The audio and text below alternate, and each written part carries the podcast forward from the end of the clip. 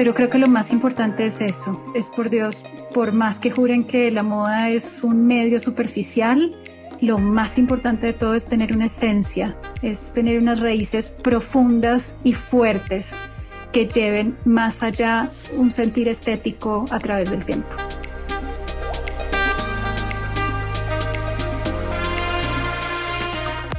Hola, soy Tatiana Velázquez.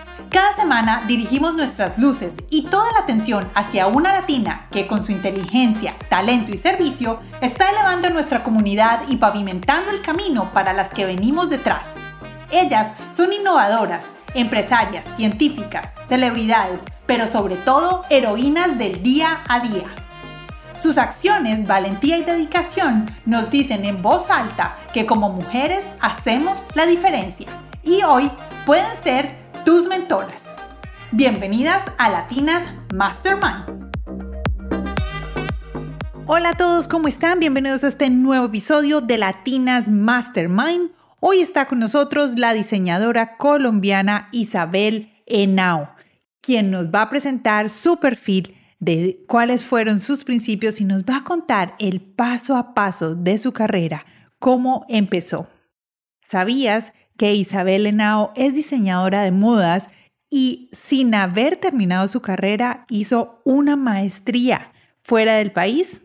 Yo creo que no, pocas personas saben eso. Además, Isabel nos contó quién ha sido su mayor inspiración y cuál fue su primera inspiración dentro del mundo del diseño. Y les tengo algo para contar. No fue un diseñador. Isabel Henao viene hoy a darnos una pista, un camino, a pavimentar el camino para todas esas personas que quieren estudiar o que ya están en el mundo de la moda y que quieren conocer un poquito más de cómo esta mujer hizo posible su sueño de trabajar como diseñadora de modas y cómo ha sido mantener este año dentro de su empresa y su taller. Y sin más preámbulos, los dejo con Isabel Henao. Hola Isabel, ¿cómo estás?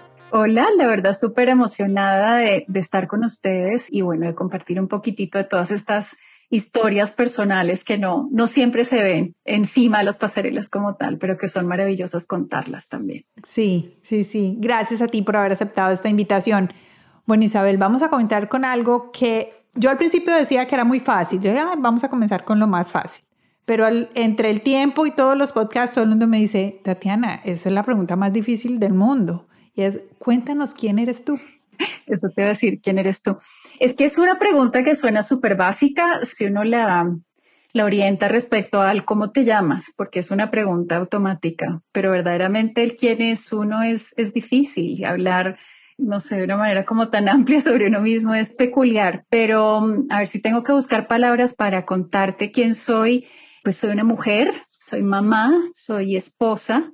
Yo creo que esa es mi, mi base más importante para mí, mi familia lo es todo y más. Y después de todo mi mundo familiar, pues soy diseñadora, que es mi, mi historia profesional, pero por encima de todo soy la esposa de Manuel y la mamá de Simona y de Martín, que creo que es como el cargo más importante y más maravilloso que tengo en la vida. ¡Qué belleza!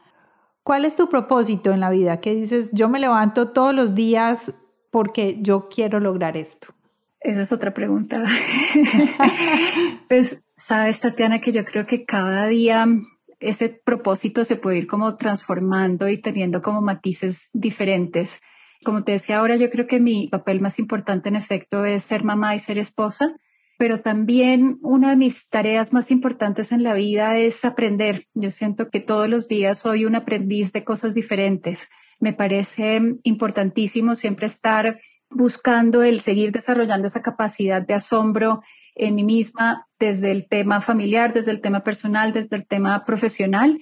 Y creo que es una de las cosas que más busco día a día al despertarme, encontrar nuevos caminos para, para asombrarme, para aprender y para estimular todos mis sentidos, como creadora y como persona. Ya que me dices que te gusta aprender, a mí también me encanta. Y tengo una frase que digo, si no aprendo, estoy como muerta, me siento estancada, siento que todos los días y llamo la atención, o sea, yo misma me llamo la atención, ah, eso es algo nuevo que aprendí hoy, o sea, cuando aprendo, aunque sea cositas pequeñas, me gusta mucho. Entonces voy a unir dos cosas que me acabas de decir, que te gusta aprender y tu familia. Cuéntame, ¿qué aprendes tú de tu familia, de tus hijos?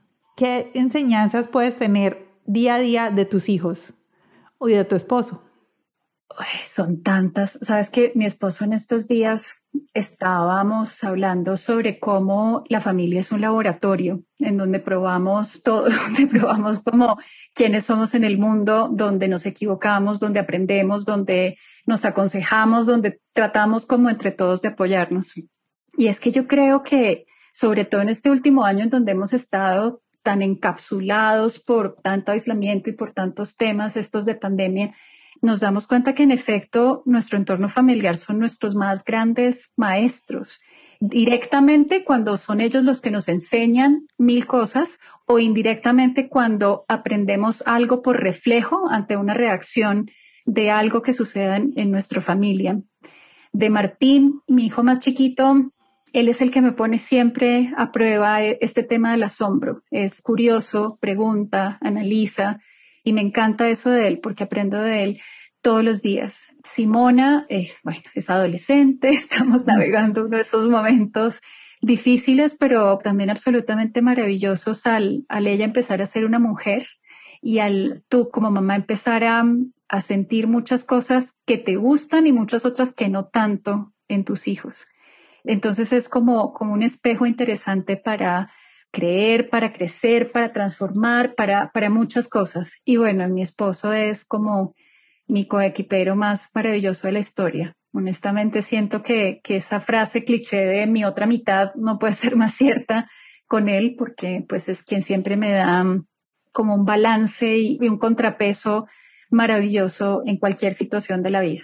Eso está muy lindo porque yo, yo, también, yo con mi esposo digo que lo mejor que uno puede tener es un buen team, un, buen equipo.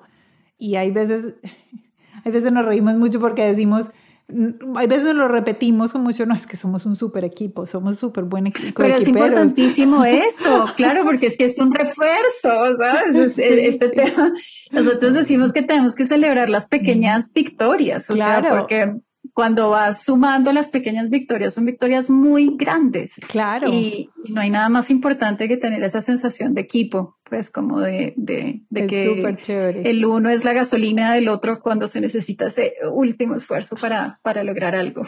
Mira, nosotros no tenemos hijos propios, pero fuimos por siete años, fuimos papás de paso, foster parents. Tuvimos siete niños. En total, en total. No, no, todos al mismo tiempo, no creas, no, no. Pero igual, o sea, es que cada hijo así sea en un modo de foster kid es... Claro, no, y además que era un foster kid no corto tiempo, foster kid de tres y dos años, o sea, estamos hablando de largos periodos.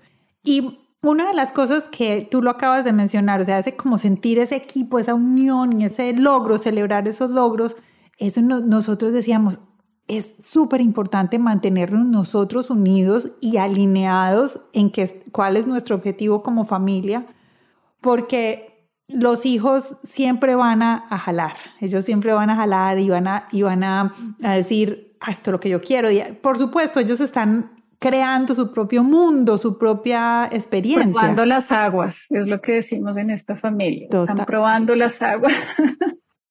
¿Y qué tal cuando prueban las aguas con uno aparte? Cuando están, oh, ah, me voy para donde mi mamá, ah, me voy para donde mi papá. Entonces, si uno no está alineado en equipo, hmm, desastre total, desastre total. Eso es, es muy importante. Isabel, cuéntame, ¿cuándo empezaste tú a pensar o cuándo dijiste, mm, a mí me gustaría ser diseñadora? ¿O cómo fue tu infancia? Cuéntame cómo fue tu infancia. Pues mira, fui hija única, entonces era una niña pues un tanto solitaria, súper metida como en mi, en mi mundo imaginario.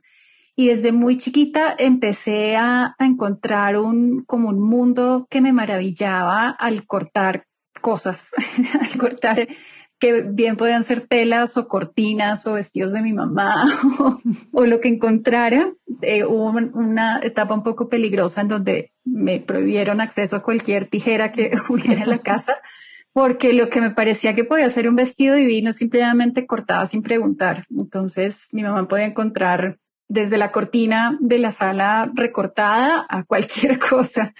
Entonces fue algo que simplemente empezó como a, suceder de una manera muy, muy orgánica y no muy planeada. En mi entorno familiar, mis ambos, mis papás eran abogados y pues era como el camino correcto a seguir, ¿sabes? O sea, mi mamá era magistrada, penalista, una mujer pues de un poder enorme, de un sentido de justicia muy, muy fuerte. Y pues yo salí lo más artística y lo más entonada con, pues con algo completamente diferente al, entorno de, de, mi familia. Entonces, yo creo que no fue ni siquiera una decisión consciente, sino algo que simplemente empezó a pasar desde muy pequeña, que pues he tenido la enorme bendición de simplemente crecer y que las muñecas crecieran conmigo y ahora no vestir muñecas, sino mujeres maravillosas para los cuales pues eh, es un placer enorme crear. ¿Y cosías esos vestidos que cortabas la tela de donde de pronto no era necesario? ¿Eran para quién? ¿Para tus muñecas? Para mis muñecas, sí, sí, sí. Ahorita me dijiste que como tus padres los dos eran abogados, ese era el camino a seguir. ¿Qué te dijeron ellos y te apoyaron? ¿Ellos querían que fueras abogada de todas maneras? ¿O cómo fue ese momento en que Tú dijiste que fue natural, fue orgánico, pero ¿cómo fue ese momento en que tú te ibas más por el arte, por algo muchísimo más lúdico? Mira, te cuento que no fue tan fácil porque además durante todo el proceso del colegio, pues siempre fui como la alumna ejemplar, quien tenía los, mejores promedios, o sea, siempre fui como no tan artista en ese sentido, porque pues, o sea, era muy buen estudiante y tenía grandes resultados en todo en el colegio pero cuando me fui a graduar hubo como un poco un vacío. Siento que, que a veces no es tan fácil esa dinámica de cuando eres joven y tienes que enfrentarte a un futuro pues súper incierto en donde te preguntan qué quieres estudiar, pero no te preguntan qué quieres ser, ¿no? Como que siento que a veces los diálogos no están orientados de la manera correcta, de la manera que puede ser más productiva, ¿sabes? Para una persona joven. Entonces, evidentemente, como era de esperarse, empecé a estudiar derecho. y, ah, sí, em, sí comenzaste a estudiar derecho. pero por favor, por supuesto que sí. Pero al mismo tiempo fui un poquito rebelde y mientras que estaba estudiando derecho también estaba estudiando filosofía y letras, que ha sido pues como otro de mis grandes amores, un poco abandonado en este momento de la vida, pero la literatura siempre ha sido para mí una fuente también como de, de vida y de inspiración muy importante. Y a medida que avanzaba ese primer semestre de derecho, pues tuve clarísimo que si bien era una pasión de mi mamá y una pasión familiar, pues evidentemente no, no era algo que vibrara en mí de la forma en la que pues quería que fuera. Y pues fue ahí donde básicamente tomé como ese riesgo enorme de cambiar de camino. No fue fácil, pero pues mi mamá fue maravillosa en su momento y lo entendió completamente. Incluso me confesó que su sueño era el ser arquitecta y que de alguna manera esa vena artística que sentía en mí no era tan huérfana como yo pensaba que, que, era. Y bueno, siempre estuvo junto a mí en todo momento y, y fue mi, mi todo, mi, mi, apoyo, mi inspiración, mi, mi todo. Lo sigue siendo. ¿Y qué hiciste entonces? ¿Solo estudiaste un semestre de Derecho y ahí seguiste con Filosofía y Letras? No, ahí inmediatamente me cambié a diseño. Yo empecé con diseño industrial. También era un momento en donde el diseño de modas eh, tampoco estaba tan desarrollado acá en Colombia como para hacer una carrera como establecida, como lo que es la oferta hoy en día, que es, es muy amplia y es muy diferente. Entonces empecé con diseño industrial. Estuve haciendo un año en diseño industrial y luego me cambié a diseño de modas en la colegiatura colombiana. No sé si conozcas algo pues de, claro, la conozco de las universidades de diseño. Exacto. Empecé en la Bolivariana con diseño industrial y luego me cambié pues a, diseño de modas como tal. Tenía clarísimo que si bien pues fue muy importante esa primera base de como de planteamiento creativo de objeto tridimensional, por así decirlo, pues lo que quería hacer sin duda alguna era vestuario y por eso hice ese siguiente cambio. Cuando uno está en la universidad, usualmente, yo lo digo, decimos, ahí aprendemos toda la parte teórica, como todas las reglas. y como que del medio ambiente donde nos, donde nos movemos es de donde sale, digamos, ya nuestro valor o nuestra insignia. O sea, yo me reconozco por esto. ¿De dónde tú sacaste, o sea, de, de dónde crees que viene lo que eres tú, tu valor como diseñadora? O sea, te lo voy a decir como admiradora, como admiradora, a mí me encanta tu sencillez, el minimalismo yo usualmente cuando voy a comprar algo o algo de ropa, digo, aquí no pasa nada, o digo, ah, no, aquí está pasando algo. O sea, esta prenda me está contando una historia, o esta prenda tiene esta personalidad. ¿De dónde crees tú que empezaste a sacar estas cosas que te hacen a ti única, como Isabel Henao, diseñadora y la marca? Ese único, en, en mi opinión, se llama como un alma atemporal, ¿sabes? Okay no tengo idea de dónde saqué todo este imaginario que, tengo en mí. Es, muy raro porque muchas veces uno dice como, bueno, pero no, pues alguien me enseñó a coser o, mi mamá disfrutaba tanto de la moda que, y no, te juro que es algo que, que yo siento que simple y llanamente como que sale de, de tu alma, porque no tengo ningún ninguna herencia al respecto, no, eh, no tengo ningún referente así como fundamental para tener este imaginario que tengo, pero supongo que es un tema como de, de, una forma especial en la que vibra tu alma cuando naces para ser creador. Yo no creo que el alma de un artista, esa sensibilidad que necesitas para crear, sea otra que, o sea, que el origen de esto sea algo diferente a, a tu propia alma, pero yo creo que desde muy chiquita siempre he estado muy interesada en observar, en observar, en asombrarme, en entender los procesos de la naturaleza,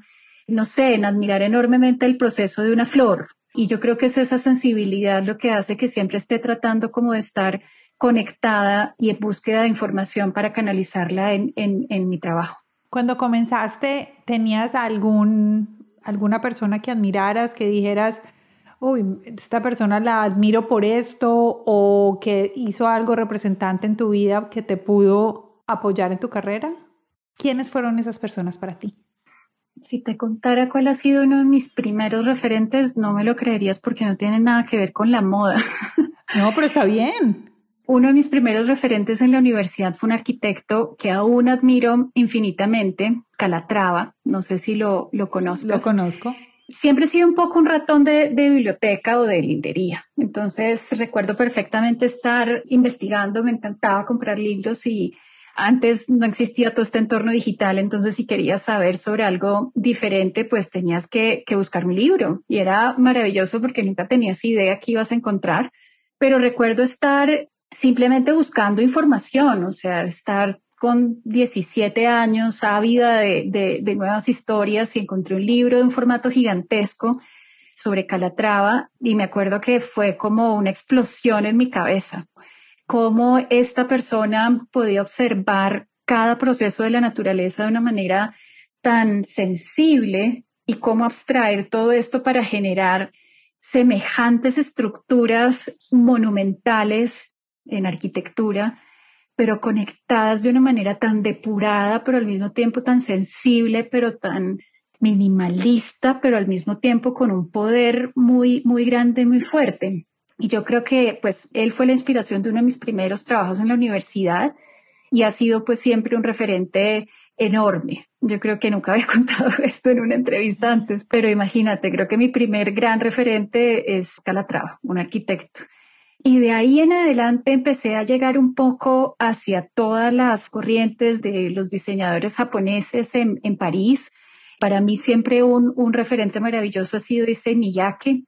Tuve una bendición enorme de trabajar para su equipo en Milán mientras que estaba haciendo una maestría. Y esos son como esas conexiones que no, que no se olvidan nunca, como la limpieza de las formas, eh, esa conexión de una manera diferente al pensar el vestuario como una segunda piel, muchas cosas que empiezan como a, marcarte tu propio proceso. Mira que tu mentor por primera vez fue un arquitecto y eso era lo que tu mamá quería hacer.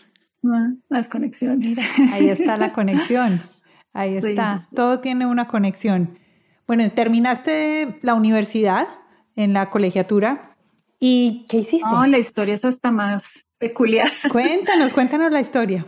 No, mira, siempre siendo la, la, niña inquieta que he sido desde el principio, acelerada, siete mesina, con todos los procesos como medio entrecortados, estaba en quinto semestre en la universidad cuando empecé a sentir que estaba como un poco estancada en el proceso de la universidad. Yo quería hacer mil cosas más y, y me acuerdo que el, el decano de ese momento, que nos volvimos grandes, grandes amigos, me decía, es que yo no puedo ir a tu ritmo, a mí me toca ir al ritmo de la masa de los estudiantes y pues yo no, yo no puedo ir a tu ritmo. Y pues en ese sentido empecé a buscar otras opciones y encontré una universidad en Milán que me parecía maravillosa y, y pues planeé todo un, un portafolio, todo un proyecto para solicitar que me aceptaran como estudiante de transferencia, porque pues calcula que ya iban dos cambios, un cambio de carrera, otro cambio de universidad, o sea, pues ya, ya como que tampoco podía estar en planes de hacer tantos cambios y no eran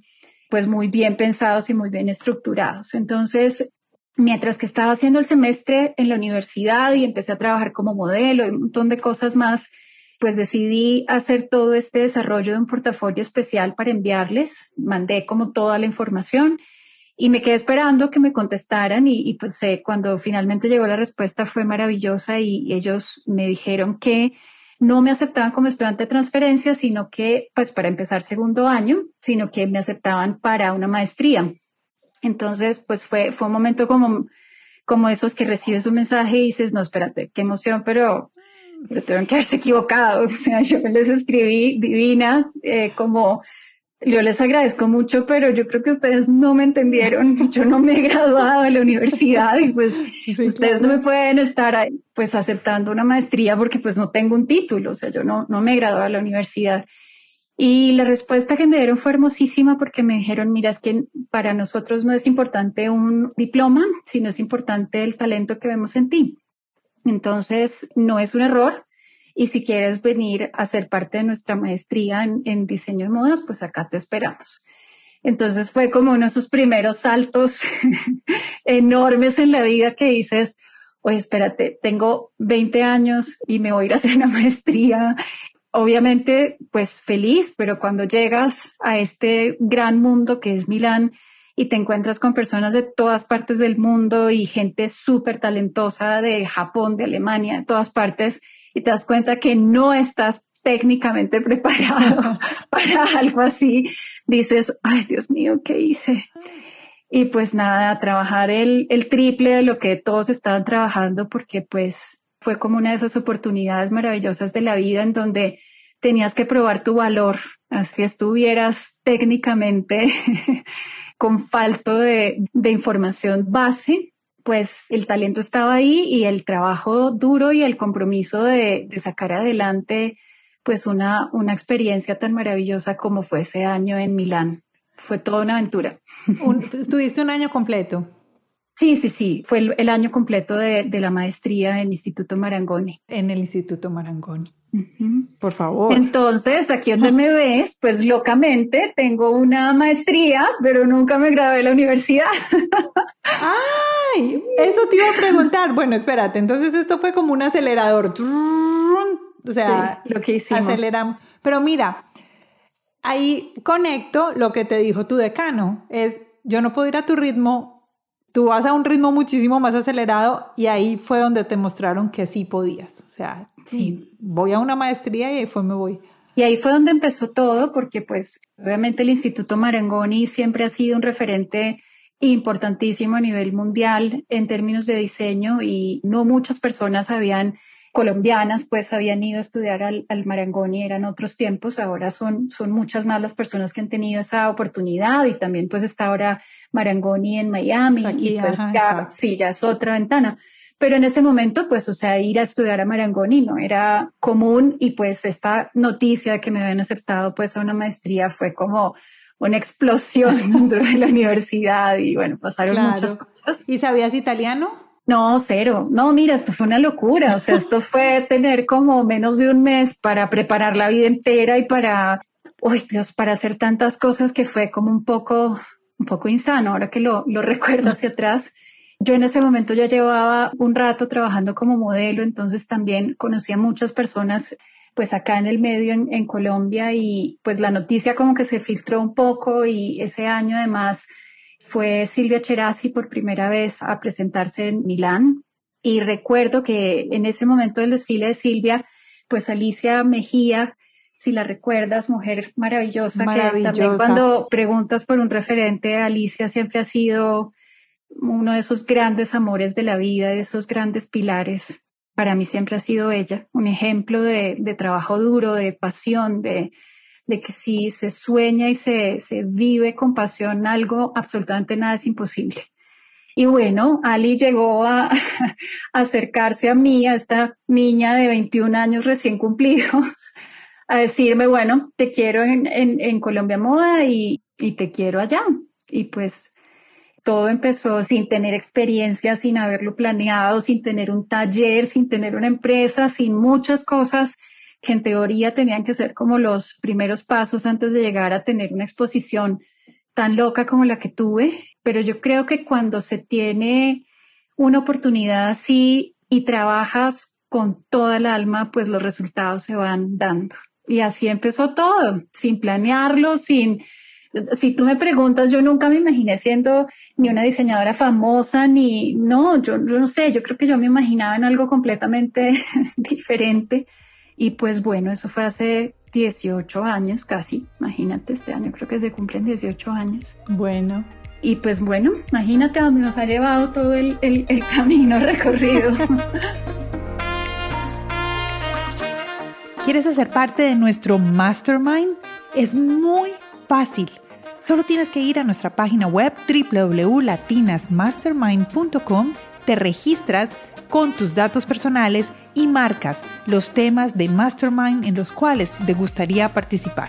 A partir del mes de mayo vamos a empezar a hacer reuniones de Mastermind en cada uno de estos temas y va a ser solo por invitación no va a estar disponible en ninguna de las redes sociales. Entonces es muy importante que vayas, te registres elijas los temas que más te gustan y así vas a poder recibir la invitación directamente de nosotros aquí en Latinas Mastermind. Continuemos con nuestro episodio de hoy.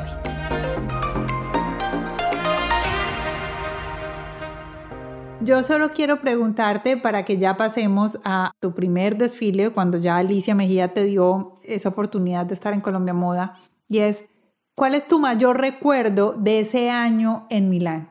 Fue un reto durísimo. Como te decía, pues la invitación de ser aceptada a una maestría sonaba divina, pero cuando ya llegas allá, te das cuenta que eres la más chiquita, que no tienes tanta preparación técnica como los demás, que estás con gente muy buena, muy pesada, becados por el gobierno japonés, o sea, unas cosas. Tú dices, bueno, a ver, ¿qué voy a hacer yo acá? Porque no me puedo quedar atrás. No vine hasta acá para no demostrar que puedo ser la mejor y por más que me quede corta en muchas cosas, pues me tengo que quedar súper amplia en muchas otras para nivelar todo esto y para estar a la altura de esta situación. Y cuando me preguntas qué hice, trabajar como una mula. O sea, Dios, no hice más que trabajar en muy pocas horas de sueño, mucho trabajo y mucho cuestionamiento para entender. Tuve una profesora maravillosa que siempre me preguntaba, ¿qué tienes tú en ti, en tu ADN, que pueda ser completamente diferente a todo lo demás que hemos visto, a todo lo demás que tienen tus compañeros para ofrecer, a todo lo demás que tiene este sistema de moda? Y fue literalmente como un estrellón contra una pared de ego por lo que te digo, pues, o sea, iba eh, súper orgullosa, súper en las nubes, pues diciendo que, wow, me habían aceptado porque, pues, en fin, y resulta que llegas y dices, bueno, esto no se trata de egos, esto se trata de trabajar. Entonces, demuestre que es capaz y sobre todo, ese año en Milán fue una búsqueda interna muy fuerte, ¿sabes? O sea, yo siempre siento que tuve que irme a Milán para lograr encontrarme muy profundamente a mí misma, para dejar de estar buscando hacia afuera, sino buscar completamente dentro de mí qué era eso que existía en mi imaginario que podía hacerme especial y única como creadora para poder proponer eso en mi trabajo.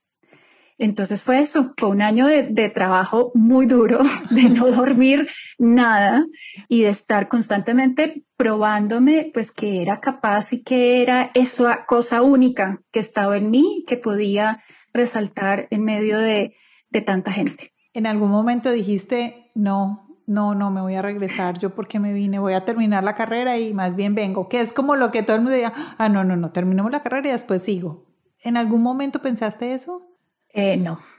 A ver, hubo momentos en donde sí decía, Dios mío, esto no me puede quedar grande, en donde sí sentía un poco como el agua, ¿sabes? Como subiéndote de nivel, eh, pero decía, olvídate, esto no me va a quedar grande y lo que tenga que hacer y lo que tenga que aprender y lo que tenga que trabajar, lo voy a hacer. Mira, te cuento, mi profesora en la maestría, mi profesora central, era una de las diseñadoras de Sony y por ende, pues era experta en tejido de punto y en colores y en patrones gráficos y en todo lo que yo no tenía ni idea. O sea, yo odiaba el color, no me gustaba trabajar en color, solo me gustaba trabajar como en siluetas, neutros, blancos, negros, grises, sí mucho y uno en medio como de la ignorancia del, del ego, ¿no? Del joven creador, pues como que juraba que eso me hacía súper interesante y cero, eso era una falencia, ¿sabes? Era una falla el, no entender el color, era una falla no saber nada de tejido de punto. Y me acuerdo que uno de los proyectos de la maestría fue tejido de punto y yo no entendía nada, o sea, no sabía nada, no,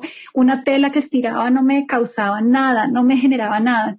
Y me acuerdo que yo llegué con dos agujas de tejer y una bola de hilo a decirle a la profesora que me enseñara los puntos básicos porque yo quería desarrollar el proyecto desde el origen mismo de tejer la fibra, que yo no me imaginaba haciendo un proyecto simplemente con un pedazo de tejido de punto y ya, sino que quería pues darle un, un enfoque distinto. Y ella me dijo, tienes dos semanas para hacer este proyecto, dos semanas, y a ti se te ocurre que para hacer el proyecto quieres aprender a tejer y crees que vas a aprender a tejer y lograr desarrollar un proyecto en la maestría en dos semanas y le dije, pues es lo único que tengo.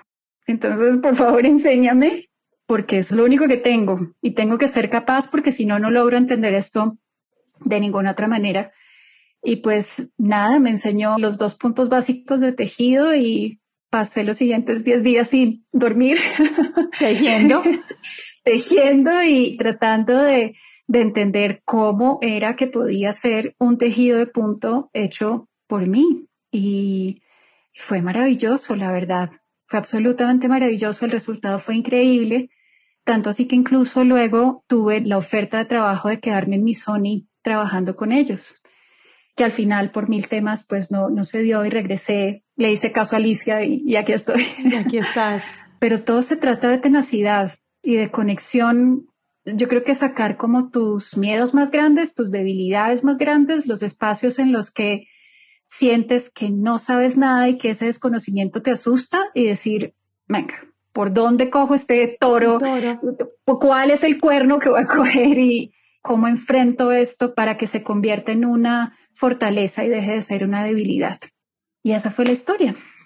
Me encanta, sobre todo porque te saliste de lo normal. O sea, ah, termina una carrera, después haces una maestría y, y, me encanta eso como lo dijiste ahorita, pues si aquí me tienes, tengo una maestría, pero nunca me gradué de la universidad. Entonces, buenísimo porque es diferente, o sea, esa es parte de ti, esa es parte de tu historia, me encanta, me encanta. Pero quiero decirte que sufrí tanto en la maestría que creo que me gradué como de cuatro carreras de todo lo que... Total. Y mira, cuando, cuando yo regresé yo no tenía un taller, yo no tenía un ejército de empleados, yo literalmente me tenía solo a mí y a mi costurera de la universidad. Eso era todo lo que tenía. Y así llegué a hacer un desfile y fue como el desfile del, de ese año. Cuéntanos, cuéntanos de ese desfile. A ver, el primero, primero que hice fue exactamente antes de irme a Milán. El decano de la universidad, que te cuento que lo amo y lo tendré siempre en mi corazón, Julio Sayek, cuando supo este tema del marangón y supo que yo había desarrollado todo este portafolio adicional a todo lo que había hecho en la universidad. O sea, yo estaba trabajando como modelo, estaba estudiando el semestre de la universidad y además estaba haciendo todo un portafolio gigante de 12 vestidos para poder pedir este cambio de universidad. Y él me dijo, sé que hiciste esto, ya sé qué fue lo que te contestaron, estoy muy feliz por ti. Y ese año se hizo el primer desfile de jóvenes creadores de la colegiatura, que pues es una institución enorme. Bueno, este fue el primero. Me dijo, vamos a hacer un primer desfile y como universidad queremos regalarte los últimos cinco minutos del desfile para que tú muestres lo que quieras. No me tienes que mostrar nada, no me tienes que decir nada los últimos cinco minutos son tuyos. Y además es el cierre del desfile. El cierre del desfile siempre ha sido. el cierre del desfile y es nuestro regalo para ti antes de que te vayas a Milán. Entonces calcula. Un mes para irme, no sabía italiano. además tenía un desfile, además todo, ¿sí me entiendes? O sea, fue como la mezcla de absolutamente todo al mismo tiempo. Y dije, le dije, pero por supuesto, me acuerdo que pues lloré de la emoción y todo porque como que no podía creer, o sea, yo, además en ese Colombia Moda, yo todavía seguía trabajando como modelo, yo tenía que trabajar como modelo, o sea, venía un año de todos los gastos del mundo en Milán, calcula, entonces, pues básicamente salí corriendo de los desfiles de ese día a presentar esa pequeña primera colección apoyada por la colegiatura y fue como el inicio de todo y a la semana siguiente me fui a Milán y fue una locura total. Y al regresar fue un poco como, como esa continuación de la locura. Alicia me, me invitó a ser parte de un desfile en donde presentaban como los, a las nuevas marcas colombianas y pues trabajé como también como de 24/7 corridas y, y, pues todos los vestidos que hicieron parte de esas dos primeras colecciones pues estaban casi que enteramente hechos por mí, desde todo, porque pues yo intervenía las telas, yo plisaba, yo teñía, yo cortaba, yo hacía absolutamente todo y solo tenía una persona que me ayudaba pues a coser algunas cosas. Entonces fue un trabajo de pasión y de amor por el oficio muy grande. ¿Cuándo comenzó Isabel Henao el taller? El taller grande, el taller ya mucho más establecido. ¿Cuándo comenzó eso? Es que esto fue un paso a paso porque además otro de esos preconceptos de que tienes que ser millonario para trabajar en este medio. claro, eso ayuda enormemente, pero mi origen es un origen muy, muy humilde. Yo cada cosa que he hecho ha sido trabajada con un esfuerzo enorme y con un sacrificio y con una entrega muy grande. Entonces, recuerdo que después de esto me invitaron a hacer otro gran desfile en Colombia Moda, que yo no puedo creer que me hubieran invitado al desfile de la revista Fucsia, pues que ya dejó de existir, pero era muy importante. Y yo seguía igual, ¿sabes? O sea, pidiendo patrocinios con textileras para poder tener las telas, para poder organizar todo. Después de esto, hice una campaña divina con colombiana y con el valor que me pagaron por esa campaña fue que compré las primeras máquinas y que monté el primer taller. ¿Y en qué año fue eso? Esto fue en el 2005, si no estoy mal, que fue el primer taller que lo abrí en Medellín. Y pues fue como empezar a darle forma real a absolutamente todo. Y una cosa que sí es muy importante es que el trabajo en equipo y el tener tu propio equipo es una bendición enorme porque había sido mujer orquesta hasta ese momento, pero evidentemente hay muchos límites tanto técnicos como humanos que simplemente tienes que aceptar pues que la fuerza de un creador es su equipo, sin duda alguna. ¿Qué ganaste con tu equipo y qué pudiste delegar en lo cual tú misma lo hacías, eras buena, pero no era lo que más disfrutabas? Son cosas cíclicas. a veces disfruto muchísimo el, estar cerca de clientes, a veces disfruto enormemente el proceso de creación con y para una cliente. A veces hay momentos en donde solamente quieres estar tú con el papel, el lápiz y el maniquí, la tela. Contigo son diferentes procesos. A mi jefe de taller la adoro, ya tiene muchos años conmigo y a veces es tan importante el sentir como una extensión de ti mismo en tu equipo. O sea, como que les has enseñado el cómo haces las cosas, el en dónde tienes que fijar tu atención, cuáles son los detalles principales al crear algo y se convierten todas en una extensión de ti misma. Eso es maravilloso. ¿Cómo haces para transferir eso? Porque muchas veces cuando eres líder es muy difícil delegar confiando en que esas personas van a ser una extensión tuya. No, y en mi caso es casi que imposible delegar. Te cuento que soy súper, súper perfeccionista. Me parece importantísimo que todo salga muy bien y pues a veces es muy difícil que todo el mundo haga el trabajo exactamente como lo harías tú. Pero es un proceso de confianza, de enseñanza, es un voto también como de, de crecer en equipo. Yo siento que muchas de las personas que trabajan conmigo me han enseñado muchísimas cosas, como también les enseño yo a ellas. Y no solamente me refiero en términos profesionales, sino también en términos humanos. Yo creo que lo más bonito de este oficio, al fin de cuentas, es que es un costurero. Y pues es muy bonito porque al mismo tiempo como que nos potenciamos como mujeres y como profesionales al mismo tiempo. ¿Qué es lo que quieres que las personas recuerden de ti siempre? ¿Cuál es esa huella que quieres dejar? Preguntas existencialistas,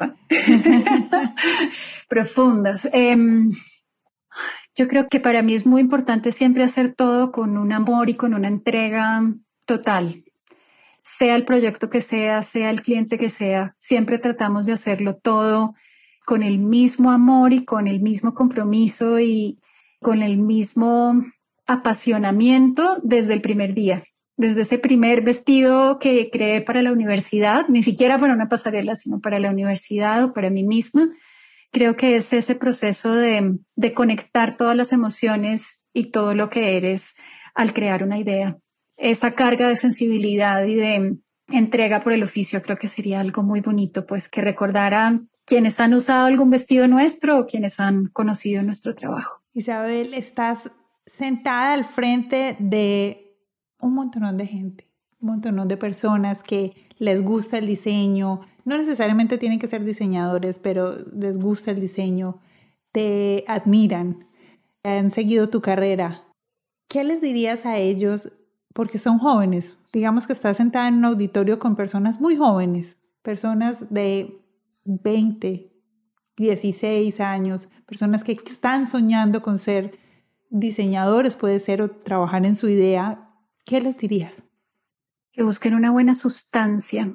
Este medio puede ser de apariencias completamente superficiales y creo que la superficialidad es, es una coraza que no produce nada que permanece en el tiempo. Y creo que es muy fácil lograr un impacto, o sea, como un boom, pero lo verdaderamente difícil es mantenerse. Lo verdaderamente difícil es continuar siendo fiel a tu esencia, a tu trabajo, a tu identidad. Y creo que todo eso parte fundamentalmente de tener una, una esencia, una substancia, de tener ese fondo absoluto de conexión con lo que es tu personalidad creativa, con lo que es tu imaginario y tus creencias profundas. Pero creo que lo más importante es eso, es por Dios, por más que juren que la moda es un medio superficial, lo más importante de todo es tener una esencia, es tener unas raíces profundas y fuertes que lleven más allá un sentir estético a través del tiempo. No sé si está un poco más filosófico de la cuenta, pero... Está perfecto. No, muchas gracias Isabel, muchas, muchas, muchas gracias. Ya hablamos de ti, ya estamos terminando. ¿Qué haces tú diariamente? digo, ah, tengo esta rutina o no tienes rutinas o cuáles son esas cosas que tú dices, uy, yo no puedo arrancar mi día sin hacer esto, o si no hago esto, mi día como que se siente medio chueco. ¿Tienes algo?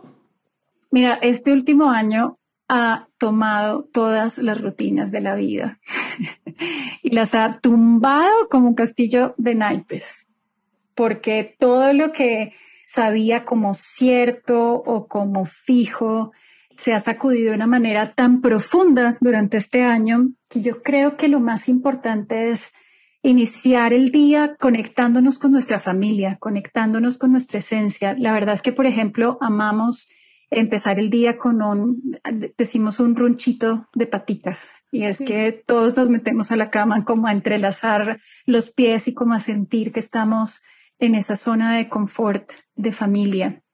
Aparte de eso, puedo darte muchas otras respuestas, como que amo hacer yoga, que soy fanática del té, que me fascina un buen té con cardamomo, un buen café con cardamomo en la mañana, que me encanta sembrar plantas, flores. Tengo un proyecto divino con mi hijo en donde hemos venido sembrando desde cuarentena muchas cosas de lo que nos comemos, de la inquietud como de cómo nace algo y de cómo, cuál es todo el proceso maravilloso que sucede para que algo exista. Le hace un vestido, le hace un libro, le hace una flor, le hace una fresa.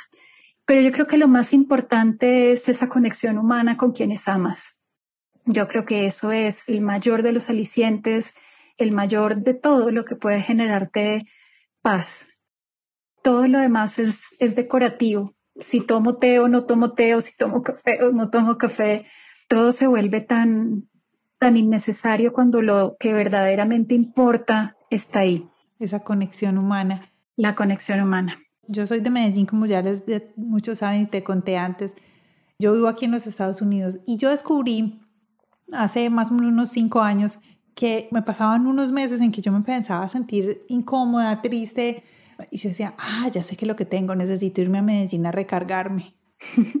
necesito ir a, familia y yo ni siquiera era nomás sentarme a tomarme el desayuno con mi mamá, lo que tú dices, ese arrunchito de la mañana con la mamá, o sea, todo eso es recargarme de familia y eso estoy completamente de acuerdo contigo. Isabel, ¿qué viene para ti? ¿En qué estás y qué viene? Cuéntame, cuéntanos lo que nos puedas contar. Pues mira, este año ha sido un, sacudón muy grande, muy fuerte. Nuestra industria se ha sacudido de una manera muy dura acá en Colombia, pero ha sido maravilloso el hecho que estemos todavía trabajando, todavía presentes. Hay una cosa muy linda y es que nuestro negocio en este momento ha, tomado un, un giro muy claro hacia novias, que es algo que disfruto muchísimo hacer porque pues además tiene una carga emocional y un contacto humano, que es lo que acabamos de decir, pues maravilloso, porque pues es uno de esos vestidos que no simplemente son un pedazo de tela, sino que tienen un, un poder y una carga emocional y un voto de amor pues muy importante. Entonces estamos orientando todo nuestro negocio hacia el mercado de novias, algo que me hace profundamente feliz en este momento estamos trabajando, yo siento que estamos trabajando un poco a media marcha, como en una sensación medio de, de hibernación, mientras que toda esta situación de la pandemia se desenvuelve de una manera más tranquila. Y siento que es la forma responsable, además, en la que todos en la industria de la moda deberíamos tomar esto desde tantos cuestionamientos que se han venido presentando respecto a este ritmo desenfrenado y absurdo en el que íbamos presentando seis, ocho colecciones en un año, produciendo más de lo que teníamos que producir, empujando a vender más de lo que teníamos que vender. Yo creo que todos tenemos en este momento una responsabilidad muy grande como creadores, como consumidores, como cualquier parte de la escala en la que estemos en la sociedad, de entender si las cosas que veníamos haciendo estaban bien, de si en efecto queremos volver a esa normalidad extraña en la que estábamos, en donde no todo tenía como una, una vida, como la vida que merecía. Y en este momento, para contestar tu pregunta, la verdad estamos en un proceso de replantear lo que queremos hacer, de entender qué no queremos seguir haciendo y de entender que incluso en una industria como tan tiránica en términos de qué debes hacer y qué no debes hacer, tú también puedes poner tu propio ritmo y decidir, no, mil gracias, de este tren me bajo y esta es la forma en la que quiero seguir caminando este camino. Entonces, estamos dándole como una resignificación muy profunda a lo que queremos hacer. Estamos completamente orientados en temas de, novias y pues eso nos ha abierto también un, un, nuevo camino maravilloso que espero que pueda seguir ampliándose en términos internacionales. Lo que hacemos ha sido como una sorpresa el trabajar de manera virtual con novias que no están en Colombia, que nunca nos imaginamos fuera de un entorno físico el trabajar con ellas y pues estamos muy felices que todos estos espacios estén abriendo. Así que, qué bueno, como te decía desde la primera pregunta, aprendiendo. Aprendiendo y siempre levantándonos a probar nuestra capacidad de asombro y a, y a entender la vida de una manera distinta y con más significado cada día. Tu palabra es aprender y crecer. Me encanta resignificar, sabes que esa ha sido como mi palabra de todo este año, porque la reinvención me suena horrorosa. uno, no, uno no puede reinventarse uno mismo, pero sí puede resignificarse. Entonces, esa creo que es mi, mi momento de ahora. Muchas gracias por eso y te felicito porque creo que estás orientando, o sea, orientaste este momento, el momento que nos regaló la vida con esta pandemia, a escuchar lo que tu corazón te estaba diciendo y yo creo que la Tierra nos estaba diciendo es para, porque es que vamos a 3 mil millones por hora y es que aquí sí no es, no vamos por ningún lado, nos vamos a chocar. Mm, totalmente. Me encanta, me identifico mucho contigo por eso. Bueno, Isabel, llegamos al final. Muchas, muchas gracias. ¿Dónde las personas te pueden encontrar? Bueno, pues está nuestra página web que es isabelenao.com y bueno, Instagram que es nuestro nuevo entorno oficina donde todo gira alrededor de él, que es isabel.enao. Así que ahí pueden ver todas nuestras historias de amor y de costurero que creamos todos los días. Buenísimo. Y si hay novias que eh, quieren tener un diseño de Isabel Henao, no importa dónde estén, ya lo escucharon, por se puede hacer virtualmente vayan a la página web, ahí está el, contacto y también en Instagram, me imagino que en un mensaje directo también se pueden comunicar con ustedes. Claro que sí, acá los consentimos como a todas las mujeres maravillosas que, que hemos tenido el orgullo y el honor de vestir. Perfecto, Isabel, hoy te honro a ti, a todo tu equipo de trabajo por todas esas cosas lindas que has hecho, por hacer unos diseños con mucho sentimiento, porque yo siento que tienen mucho sentimiento, tienen mucha pasión, mucho amor. Gracias por todo eso que nos has dado. Gracias por haber abierto tu corazón hoy aquí en Latinas Mastermind. Espero que muchas personas hayan aprendido y que muchas personas te hayan escuchado y hayan tenido momentos de luz. Esto nos lo enseñó otra de nuestras mentoras. Ella decía, hay momentos dorados, que son los momentos en que tú dices, oh, esto es así, momentos dorados. Espero que todos hayan tenido muchos momentos dorados. Isabel, muchísimas gracias. ¿Algo más que se nos haya quedado? No creo. No, sabes que estaba escuchando que dijiste esto y son momentos de conexión y mira qué lindo, justo con lo que hablábamos ahorita de conexión humana yo siento que son esos momentos en donde nuestras energías se conectan y pues qué maravilla que podamos llegar con nuestras experiencias de vida a inspirar a alguien más. Exactamente, así es. ¿Sabes qué? Se me olvidó hacer algo que siempre hago al principio, pero creo que fue porque lo hablamos antes de empezar a grabar. Se me olvidó hacerlo y lo voy a hacer ahora. Le doy las gracias a Carolina Cuartas, mi amiga, que nos presentó y que es nuestra coordinadora de Guest. Pero muchas gracias, Caro. Gracias por habernos puesto en contacto y gracias por darnos la oportunidad de tener a Isabel aquí en Latinas Mastermind. Eso no se nos puede olvidar. Mira, ella justamente al invitarme a estar hoy contigo me mandó una foto con una camiseta que diseñé para Alma Rosa que dice gracias vida. Me dijo, mira la camiseta tan bonita que tengo puesta. Y ese es mi mantra. Gracias vida. Hay que agradecer absolutamente cada segundo que tenemos en esta vida. Así es. Isabel, muchas gracias. Que tengas una feliz noche y esperamos poderte tener pronto otra vez en Latinas Mastermind. Cuenta con nosotros para lo que necesites. Cuando tengas nuevas noticias, nuevas cosas para anunciar, déjanos saber y estamos aquí para ti. Muchas gracias. Gracias a ti. A todos ustedes, muchas, muchas gracias por haber estado en Latinas Mastermind. Gracias por haber escuchado este perfil de esta mujer maravillosa. Nos escuchamos el próximo lunes con el lunes de acción.